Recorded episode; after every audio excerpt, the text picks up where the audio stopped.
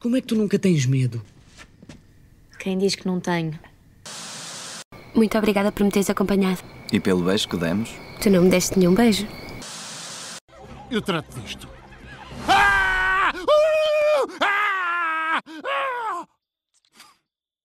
Já pensaste em ser a voz de um desenho animado? Do real ao fictício? Dos filmes aos videojogos, as dobragens transformam isto? If you won't go back for your brother, go back for Pelga. She spoke up for you. Nisto. Se não queres voltar pelo teu irmão, volta pela Pelga. Ela falou em tua defesa. Nesta arte um dia proibida por Salazar, o dobrador Jorge Palpério é hoje uma das vozes mais conhecidas. O repertório é longo e a experiência também.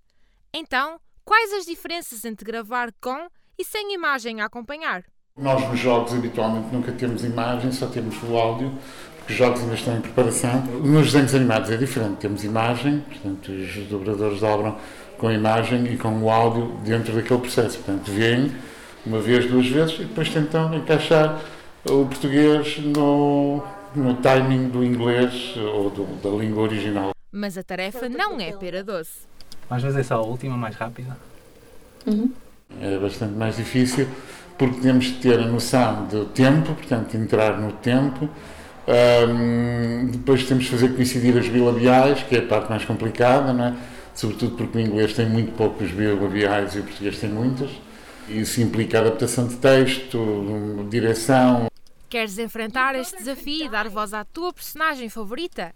Jorge Palpério explica-te como. Normalmente os dobradores uh, têm de ser atores, ou têm de ser, quer dizer, preferencialmente seriam atores, porque a dobragem implica uh, sincronismo, uh, implica interpretação e, e, capacidade de reação rápida. Ora, tudo isto feito por uma pessoa que não seja ator, quer dizer, um ator já tem o problema da interpretação teoricamente resolvido, o problema do sincronismo e da leitura teoricamente resolvido, porque foi para isso que estudou.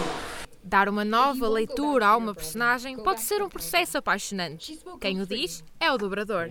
Um, é mais o processo de transformação, é pegar numa obra de arte e, depois dar-lhe uma nova, uma, uma, nova leitura. Pronto, e isso é apaixonante. É?